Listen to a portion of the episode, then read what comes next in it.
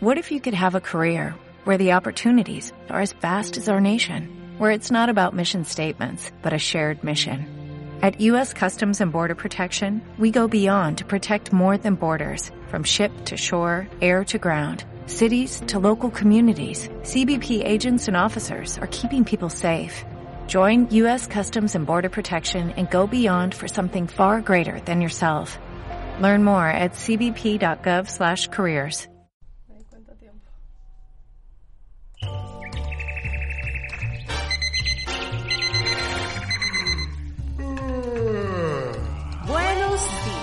Bom dia. Good morning. Buongiorno. Vamos con nuestro checklist. Café listo. Actitud. Sonrisa. ¿Preparados para la diversión y el entretenimiento? Super check. Entonces, bienvenidos a Dale Play Miami, el Morning Show, con Lucía Tobar y Fran Carreño, por VDM Radio. ¡Go, go, go!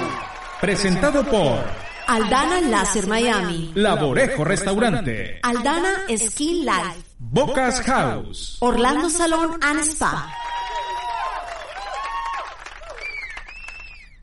Dale Play Miami. Estamos nuevamente acá, miércoles, y por eso escucha mi voz. Les habla Gabriela Longa y estoy acompañada, como siempre, como todos los miércoles, de Litven Sánchez. Estamos en la sección que se llama SOS Adolescentes, hablando de las situaciones que ocurren en nuestros hogares día a día y de las cuales muchas veces no queremos hablar fuera de la casa. Sí, ¿cómo estás, Lit? Bien, muchas gracias. Con un día muy lluvioso. Sí, sí, bienvenida. Sí, hoy amanecimos con el tiempo medio oscuro. Así es. Bueno, ¿de qué vamos a hablar hoy, Lit? Cuéntame más o menos de qué va la temática. Mira, hoy ya vamos a hablar de algo que se llama el síndrome del nido vacío. Eh, eso es un tema así como cuando digo el nombre y cuando lo, lo empecé a investigar para trabajarlo y desarrollarlo, este, es tan sencillo como el tema de lo que sentimos cuando los hijos se van. Este, y se van, se van de la casa. Y por creemos que en muchas culturas existe la, la posición de que se van a ir es cuando se van a casar. Sin embargo, Sobre todo en las latinas. Exactamente. Sin embargo, en este país, en Estados Unidos, eh, muy jóvenes se van porque se van a estudiar. Y, y mi planteamiento, y he tenido conversaciones con padres en relación a este tema, y es qué pasa, qué pasa y, y qué se, y cómo se llama eso, ¿no? Y por eso le puse este nombre y se llama así, síndrome del nido vacío. Es esa sensación de abandono cuando el último hijo se va o el único hijo se va y nos quedamos solos, ¿ok? Generalmente se creía que eso sucedía solamente en el caso del lado materno, sin embargo se ha demostrado que existen ambos, en ambos, en ambos partes, en ambos padres. Y cuando sucede de manera mucho más cercana, cuando la relación con esos hijos o con ese último hijo es muy, muy estrecha. Porque hay esa sensación de vacío, de soledad, de... De que te lo entregué todo durante todo este tiempo y "Mira, ahora qué hacer?". hago. Exactamente. Entonces, ¿qué es importante resaltar con esto? Que esto es una condición que existe, que es real, que no es un proceso de depresión, sino que tenemos que hacer cosas para prepararnos y por eso lo quise traer a colación. Primero porque me va a tocar a mí, me va a tocar aquí muy pronto, este, y creemos que estamos preparados. Sin embargo, me pareció oportuno dar herramientas y además hacerles ver que no solamente nosotros como padres somos los que sentimos eso, Ujú. o tenemos algunas cosas o algunas características, también los hijos lo sienten.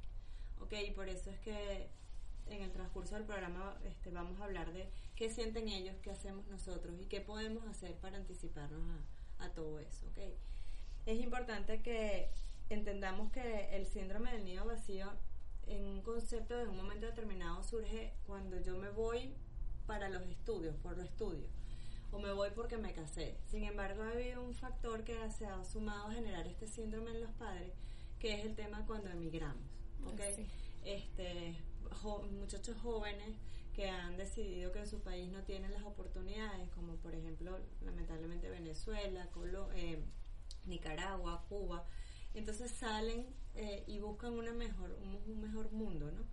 Y entonces ahí queda esa sensación no solamente de que mm, tenía que suceder, sino que adicionalmente no son las circunstancias de nosotros las como mejores circun- y la, como- la tranquilidad que tienes de que bueno se está yendo porque bueno ya está casado se está Eh, yendo porque va para estudiar va para algo mejor o por un trabajo se está yendo por necesidad. Entonces es sumado a, a lo que ya sientes en una mortificación extra. Exactamente. Y por eso es que viene, y por eso traigo a colación este tema, porque se ha, se ha unido este otro factor que de alguna manera ha generado que este síndrome sea cada vez como más, este, ha ido creciendo más, Sí, en, más la, en la figura de los padres, exactamente. Ok, ok, ok. Sí, bueno, tú me dices que lo vas a, a vivir pronto. Yo siento que justo estoy como en ese proceso ya como hija. eh, justamente yo me ac- acabo de separarme de mi mamá. Desde que llegamos estábamos viviendo juntas. Me tuve que mudar por, bueno, diferentes, diferentes circunstancias. También me queda más cerca del trabajo, este, por una cuestión de espacio, porque, ¿sabes? Uno aquí se está adecuando a... Sí, exacto. No, y adecuándose al a que aquí tienes que vivir cerca porque por ejemplo en Miami la cola es una locura este a, a la que- sí exacto a que un apartamento de dos habitaciones no es tan económico como en el país de uno entonces bueno es, es más complicado todo entonces sí es- y siento que ocurre eso sobre todo con mi mamá. Mi mamá es súper apegada a mí y es lo que tú dices no Ella- a veces ellas sienten o ellos papá mamá que, que nada más lo, lo sienten ellos, que nada más lo viven ellos y es una diferencia inmensa el irte a vivir sola, que tú sabes, lo asumes porque te toca, porque tienes que o sea, independizarte en algún momento, pero el vacío es el mismo, o sea, es un proceso. Así es, y, y qué bueno que tú mismo la estés viviendo porque vas a poder quizás de alguna manera en este momento, en este espacio, eh, hacer sí cuando yo te diga todo lo que de alguna manera está, está comprobado, que ustedes también lo sienten. Y yo lo sentí en mi momento, sin embargo yo me fui de mi casa cuando ya me decidí casar, que quizás hay un nivel de madurez y dependiendo de la edad es otra circunstancia, ¿sí? Y además es por una decisión que ha llevado tiempo. Claro. que generalmente es por noviazgo, etcétera, etcétera. Entonces, este, sin embargo, es muy, es, es muy oportuno saber que la realidad existe y además, adicionalmente es que hay circunstancias que, como la que tocas de plantear, no es por educación, no es porque me voy a estudiar, no es porque me voy a casar, sino por un tema económico y por un tema de cercanía a, a cuál es mi vida hoy en día. Sí, por un tema de facilidad. Exactamente. Entonces, bueno, tu mamá debe estar sintiendo muchas de las cosas que pues, Sí, pudiéramos sí. enumerar aquí. Sí, sí, claro que sí. ¿Y tú crees que hay un momento indicado para irse de la casa que tú digas, bueno, esto me genera más tranquilidad o, es, o así es como debe ser o eso no, no existe? A ver, el momento siempre lo va a determinar las circunstancias de alguna manera. Eh, la edad, yo parto del principio que en este país, en Estados Unidos, nosotros tenemos que preparar a los hijos de manera muy muy temprana a ese proceso de independencia. Porque mal que bien el sistema te obliga a que el college o la universidad o incluso la beca que les salga en la universidad que ellos quieran no está asociado a lo que está cercano a ti. Y bueno, es asociado a que tenemos que prepararlos a, a que sepan cocinar, a que sepan defenderse, a que sepan cómo independizarse de una manera mucho más madura y prepararlos para eso. ¿Y cómo los preparo para eso? Bueno, desde los 10 años. Esa es la edad probablemente. Porque te quedan 8 años. En el sentido estricto de lo que es el sistema. y así es como funciona aquí. A veces a los 17 ya los padres te están diciendo, Exactamente. Es la gran diferencia, por ejemplo, en nuestros países latinos, es que, bueno, no, hijo, usted vive conmigo hasta que usted quiera, por favor. Pero ya después de los 30, que tú sigas viviendo con tus papás, es como, mm, me queda aquí como algo extraño. no. Sin embargo, las circunstancias hoy en día hacen que todo eso se haya reestructurado. De que por un tema económico, porque incluso alguien en Venezuela, lo hablo porque soy venezolana, quiera casarse, independizarse y tener su propia casa. Eso, es muy cuesta arriba Muy en este momento. Es muy difícil. Entonces se, se revierte ese síndrome, pero entonces generas otra cosa que es la dependencia ahora de un techo, de una relación económica, que quizás hace más difícil después un momento de, definición, separación. De separación. Exactamente. Sí, sí. Y bueno, en términos así por encimita, porque creo que son, eh, depende mucho de la personalidad, de los sentimientos, de la crianza, de un, un montón de factores que exactamente enfrentan los padres al momento de despedir un hijo. Mira, despedir un hijo o despedir al último de los hijos.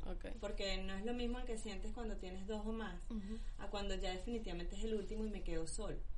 En, en estos días, para traerte una colación, un comentario, eh, un, un presentador de un programa aquí de televisión, él tiene cinco hijos. Y él dice que él siempre dijo que quería tener dos o tres.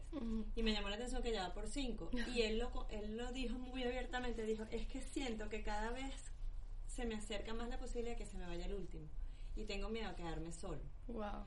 Y la hija ya está en la universidad y todo, ya a punto de graduarse. Y el chiquito tiene dos o tres, tiene creo que son dos años o tres años. Y él dice, porque es que siento que tengo que quedarme siempre con un pollito en la casa. Y Yo digo, es increíble porque efectivamente es eso que la pregunta que me estás haciendo, bueno, sentimos y pudiéramos sentir como padres, mira, soledad, tristeza, pérdida del sentido de la vida, de la razón de ser, poco apetito, aislamiento familiar, porque creemos que nos van a juzgar porque eso está pasando o porque, porque lo dejaste ir. Eh, si podía estudiar en una universidad que estuviera más cerca, esos juicios pueden generar que yo prefiera aislarme y sentir mi proceso de duelo, porque lo vemos en ese proceso como un proceso de duelo yo sola. Entonces yo misma me empiezo, o como padres nos empezamos a alejar para procesar, procesar todo esto. Hay una preocupación excesiva por el que estar haciendo el hijo, eh, exacerbada incluso en algunos momentos que genera una como una condición de control a distancia que genera angustia también Claro. de- en el otra en la otra parte, ¿no? Este, hay sensación de abandono, que se sienten que los padres quedaron abandonados y mucha desesperanza.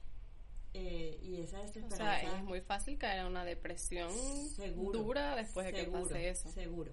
Y te digo que eso generalmente en personas que venimos de mundos latinos, donde esa no fue nuestra manera de actuar, es mucho más posible que se presenten ese tipo de, sensaciones. sensaciones. y de se experimenten ese tipo de cosas.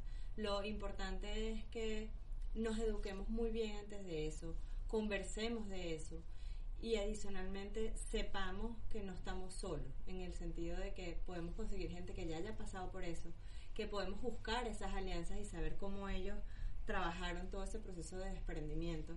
Y bueno, al final, como siempre, me encanta darles algunos tips que creo que son muy oportunos y que créanme que los estoy repitiendo yo desde ya. Mi hijo tiene 14 años, está empezando high school, pero tres años y medio pasan sumamente rápido. Y es importante, como tú dices, concientizarlo desde que tienen 10 años, desde que están chiquiticos, que tú dices, no, todavía falta, pero si tú no estás con la, o sea, eh, consciente, si no, si no sabes, si no estás consciente de que pronto, o sea, porque el tiempo pasa volando, se va a ir y no haces lo adecuado contigo mismo, porque es incluso como manejar tus sentimientos, dejar ir, enseñar y que no sean dependientes de ti, que lo hablábamos también en el otro programa, no es posible que un niño ya, de un, un adolescente de 17 años no sepa atender una cama, no sepa hacer una, una comida que se repite, o sea, yo te, te lo decía el otro día, yo tengo casos muy cercanos de gente así, es un nivel de dependencia extremo que incluso yo creo que es como una retroalimentación allí que el padre también es como que bueno está bien está bien que hasta un punto él dependa de mí así es como algo inconsciente no sé y, y es eso hay que manejarlo Y, y además que adicionalmente lo vemos como es el momento de prepararlo, pero también para los hijos es mucha comodidad. sí claro Este, y bueno, simplemente cuando me toque me tocará. Pero la verdad es que tenemos que nosotros ser más inteligentes y prepararlos para ese momento, porque la carga al momento del desprendimiento, del sentir que no van a poder, va a minimizar en la medida en que los preparemos mejor. Entonces ahí es donde yo digo que probablemente la edad de 10 años donde ya tiene, estás preparándose para ya un siguiente nivel educativo, aquí es en middle school, este, ya incluso en los países latinos ya estás como pasando a camisa ya como de otro color Claro. y, y te da otra visión de vida. Y como conversábamos también la vez pasada, ya en esa edad estás en lo que se llama la adolescencia temprana y eso es un proceso de asumir responsabilidades que tienen que estar acordes con tu edad. Yo no te voy a decir que a los 10 años te vayas y te ocupes de todo el mundo, porque eso tampoco, o si tienes hermanos menores que te ocupes de los hermanos menores. Hay que tener mucho cuidado con lo que corresponde a ese hilo de responsabilidad según la edad y según efectivamente el, el concepto familiar que tenemos. ¿ok? Sí. Pero sí es prepararse para ellos mismos, para su vida, para llevar a cabo cual- en cualquier momento de su vida van a tener que independizarse o van a tener que casarse o van a tener que irse a vivir solos o van a irse del país. O sea, esas son herramientas que le van a servir a ellos para cualquier momento de su vida. toda la vida No solamente pensando en el momento que se van a ir para el colegio, para el colegio, para el- la universidad. Bueno, este tema está súper interesante, así que no se despeguen. Por ahora vamos a escuchar una canción que me pidió Lid cuando llegó, que le gusta mucho. ¿Cómo se llama, Lid? A ver, Es de Olga. Tañón la amo con toda mi locura, esa es mi, mi, debilidad como cantante, como mujer. Este, dice, ¿cómo no amarte? A ver, escuchémosla.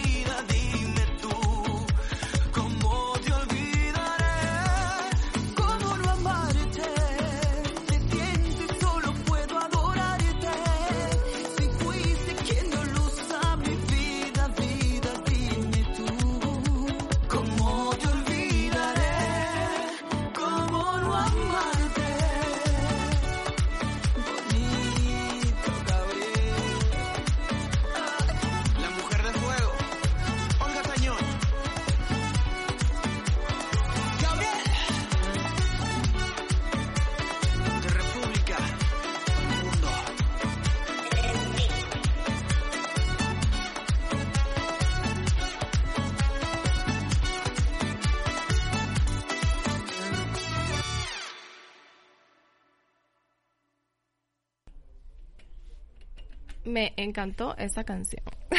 seguimos, seguimos, seguimos. Ay, ya va aquí, se me, se me, escaparon, se me escapó otra vez la canción. Ok, volvemos con SOS Adolescentes. Les recuerdo que pueden conseguir a Litven en Instagram como arroba SRES Felices, como seres felices pero sin la primera E. Y también la pueden conseguir en su Instagram personal como Litven Sánchez. Se escribe Lit con B grande, Litven Sánchez. Y seguimos hablando de este síndrome del nido vacío, que no sabía que tenía ese nombre y le va perfecto porque es esa sensación de que se te va un pajarito, ¿no? Que se, de que, se, Ah, de que sí, se te va tu pollito que tienes cuidando toda la vida y bueno, cómo, cómo lo enfrento.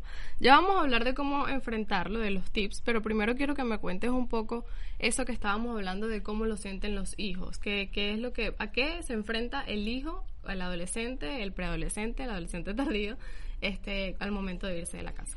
Bueno, es importante rescatar que efectivamente tanto el miedo y, y- y toda esa sensación de abandono probablemente también lo sienten nuestros hijos, ¿ok?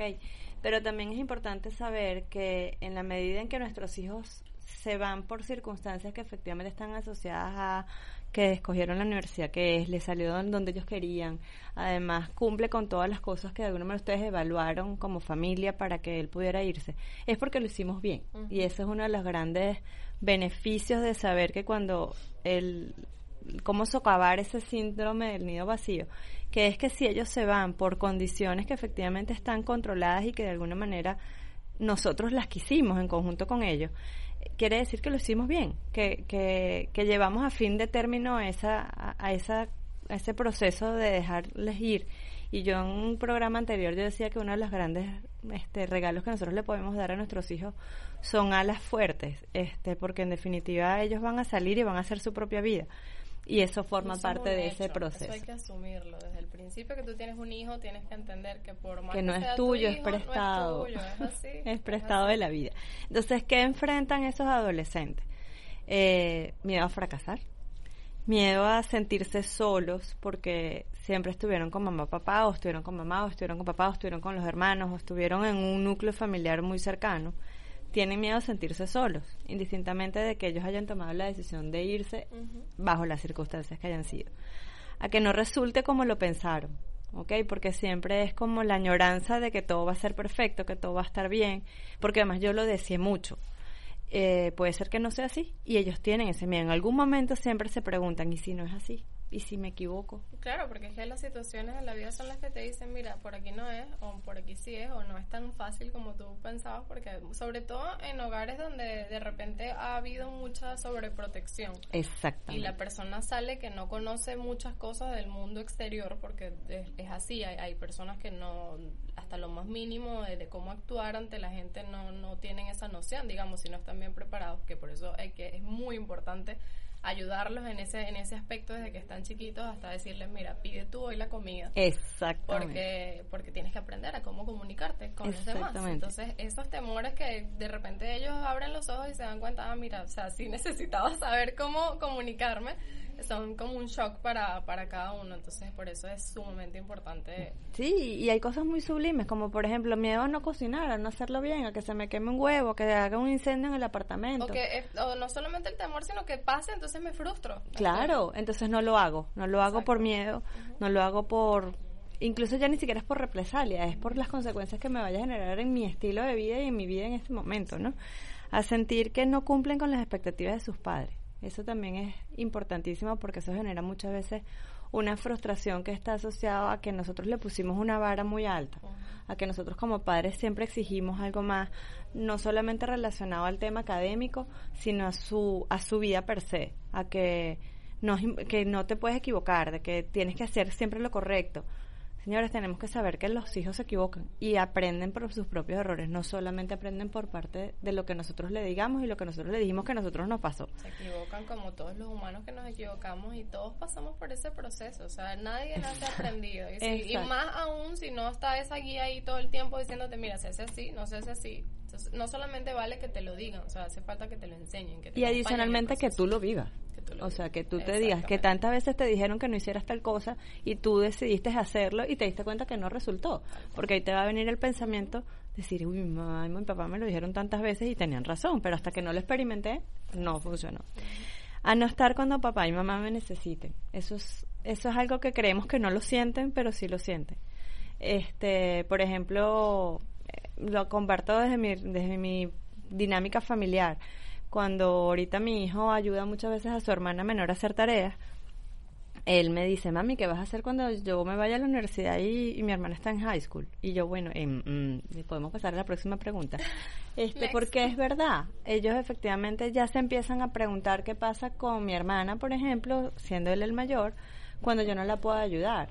Entonces, bueno, ahí es parte de las cosas que les voy a compartir como tips, porque creo que es importante que a pesar de la distancia, eh, tenemos que generar nexos y tenemos que generar y mantener esa comunicación siempre desde el sentir que estamos para ambos lados, que ellos, nosotros estamos para ellos y que ellos también están para nosotros. Y que al momento de que no puedas estar es porque estás en tu proceso individual, que eso no significa que te alejes un 100% de tu familia, porque también hay que tener cuidado con eso. O sea, no es como que, ay, me voy, me despido, Dios, no supe más nada de ustedes, sino que cuando tú tienes una formación de valores desde el inicio, tú sabes que tú vas a estar para tu familia hasta un punto donde eso no te limite a ti a crecer como persona. Y sabes también que es importante, Gaby, que cuando, por ejemplo, también como hijos, nosotros como padres generamos demasiada dependencia.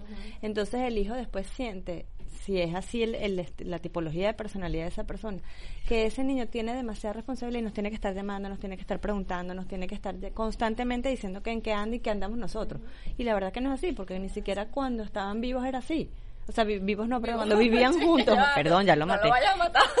cuando vivían juntos tampoco era así. Entonces, ¿por qué exacerbar ahora ese anexo, no? Sí, sí. Entonces hay que tener mucho cuidado. Sí, es una mortificación. Mi mamá siempre me lo dice, siempre saco colación, obviamente, por la relación que tenemos. Mi mamá siempre me dice, avísame que llegaste. A mí lo que me interesa saber es que tú llegaste. Yo no quiero saber qué estás haciendo tú, no me des detalles, pero avísame que llegaste. Yo necesito saber que tú llegaste bien. Y es eso, uno, uno, uno no lo siente de repente desde el punto de vista de ahí, uno no, ah, uno anda en su, en su mundo, en sus cosas y no está pendiente de eso, pero yo por lo menos fallo mucho en ese aspecto. Yo no soy de mamá, ¿cómo está todo? ¿Llegaste? ¿Todo bien? No, no lo hago, es una cosa que, bueno, no sé, personalidad. Pero, pero sí es, es importante ponerse en la posición del padre. Pero ahora vamos a ver, cuando ya no estés con ella viéndola todos los días y amanezcas No, con por ella, supuesto. vamos a ver si las cosas Cambia, cambian. cambia. Estoy segura que van a cambiar, Gaby. a ver, creo que es importante que, aunado en entendiendo que lo que sienten los padres y lo que sienten los niños, eh, o los adolescentes, perdón, ¿qué podemos hacer para minimizar ese síndrome? ¿Ok? Como padres, ¿qué podemos hacer para anticiparnos a todo eso? Primero, tenemos que estar claros que tenemos que empezar a respetar y aceptar los horarios de esa nueva vida, ¿ok? Y eso lo tenemos que empezar a hacer desde antes de que se vayan.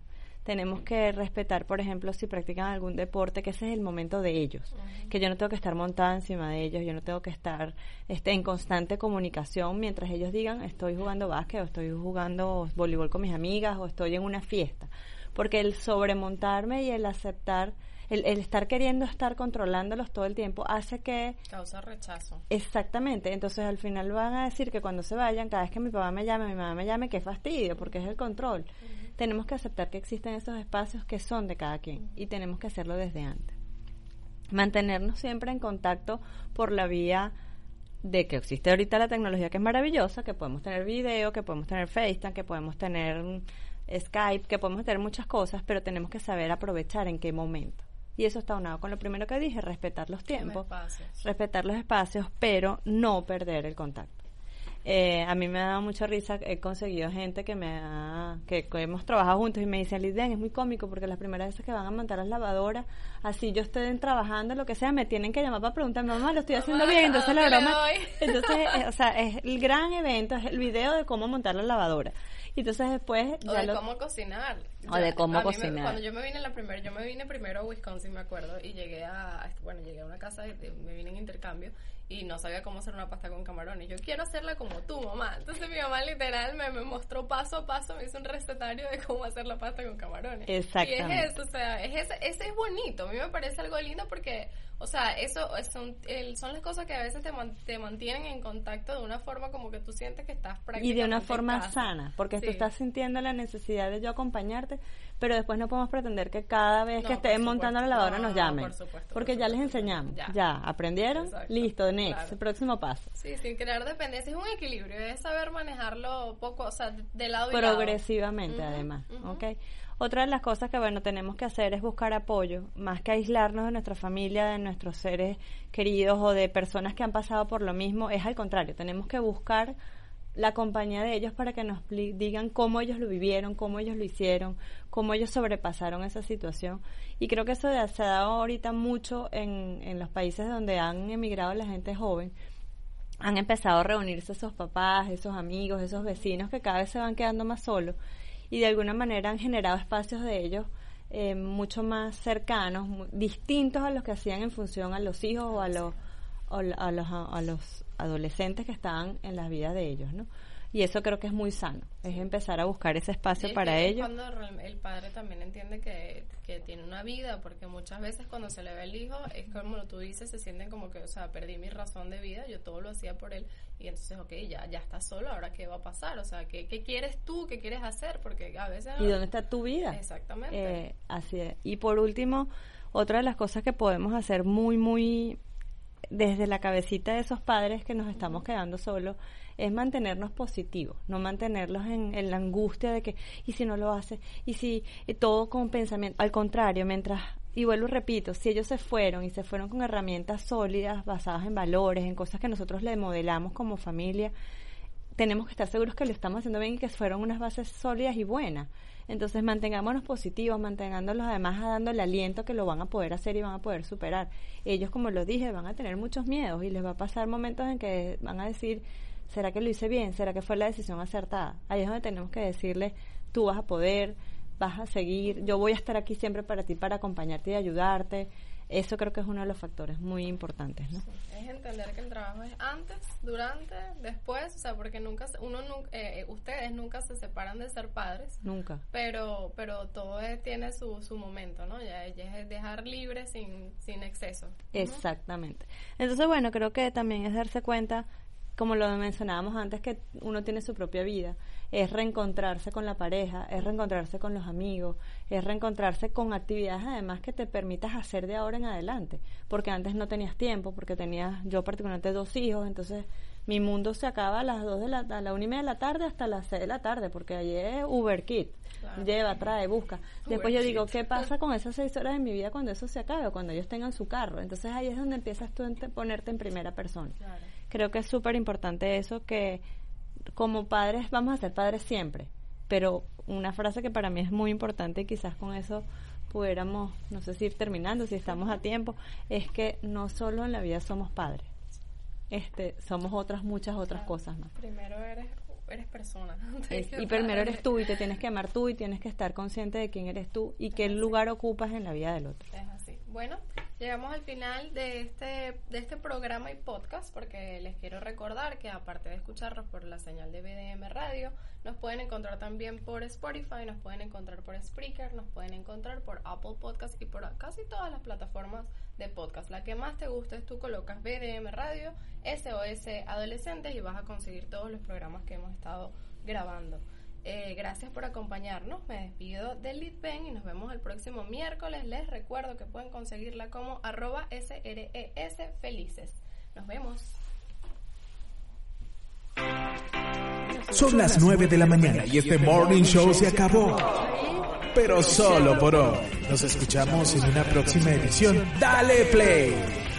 Presentado por Aldana Láser Miami. Laborejo Restaurante, Aldana Skin Life. Bocas House, Orlando Salón and Spa.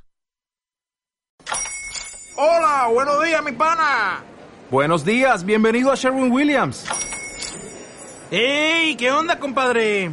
¿Qué onda? Ya tengo lista la pintura que ordenaste en el ProPlus app. Con más de 6.000 representantes en nuestras tiendas listos para atenderte en tu idioma y beneficios para contratistas que encontrarás en aliadopro.com. En Sherwin Williams somos el aliado del PRO.